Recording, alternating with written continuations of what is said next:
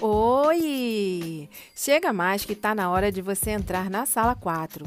Hoje é quinta-feira, 13 de agosto, e está começando mais um episódio do podcast da sala 4.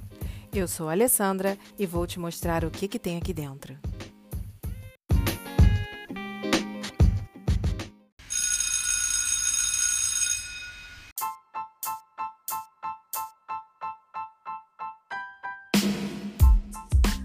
Hoje vamos falar sobre repente.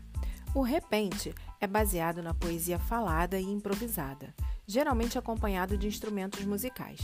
Praticada na região nordeste do Brasil e, como eu já disse, caracterizada pelo improviso. Os cantadores fazem os versos de repente em um desafio com outro cantador. É como se fosse um duelo, sabe como é? Não, não é uma briga. É um duelo musical. Não importa a beleza da voz ou a afinação. O que vale é o ritmo e a agilidade mental que permitem encurralar o oponente apenas com a força do discurso. A organização dos versos varia. Temos a sextilha, estrofe de seis versos em que o primeiro rima com o terceiro e o quinto, o segundo rima com o quarto e o sexto.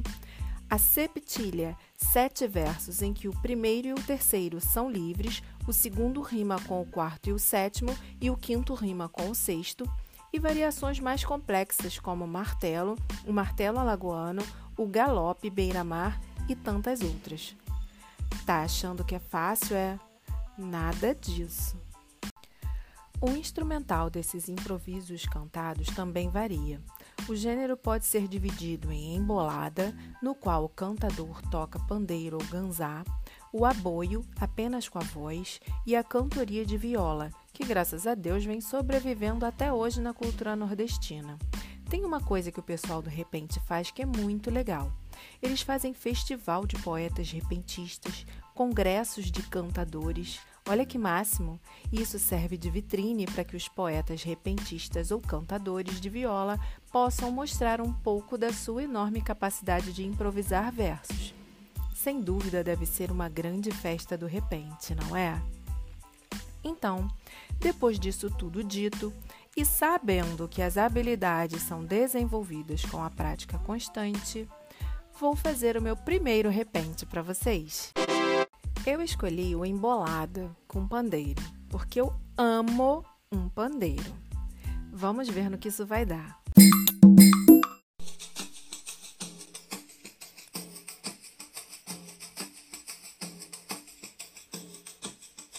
Queria estar na Bahia em dia de carnaval, cantar, dançar na folia, num batuque bem legal.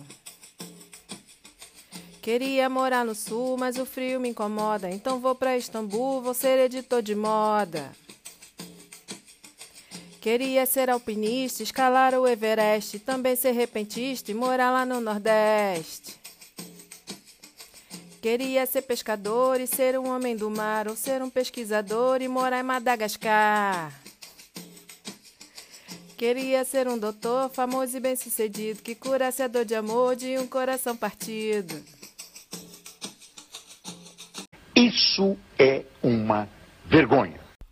Eu tô aqui imaginando a cara de vocês me ouvindo. e é claro que esse repente não é meu, né, gente? Esse é um pedacinho do repente de tudo um pouco do Caju e Castanha, uma das duplas de repentistas mais conhecidas que nós temos. Mas poxa, me dá um desconto, foi minha primeira vez. Uma das principais características que acompanham um músico do improviso são a criatividade, a desenvoltura e o ótimo ouvido. Tudo que eu não tenho, mas você tem. Quem vai fazer um repente para mim, hein? Desafio lançado. E como eu gostei da brincadeira, vou terminar com mais um pouquinho de repente. Dessa vez é de minha autoria. Vou fazer uma pergunta para você se confundir. Quero que me diga a soma dos dias que estou aqui. Quantos dias eu não sei e não me faça teatro. Eu só sei que estou curtindo o podcast da Sala 4. Se você gostou da rima, vai tentando por aí, porque eu vou terminando meu repente por aqui.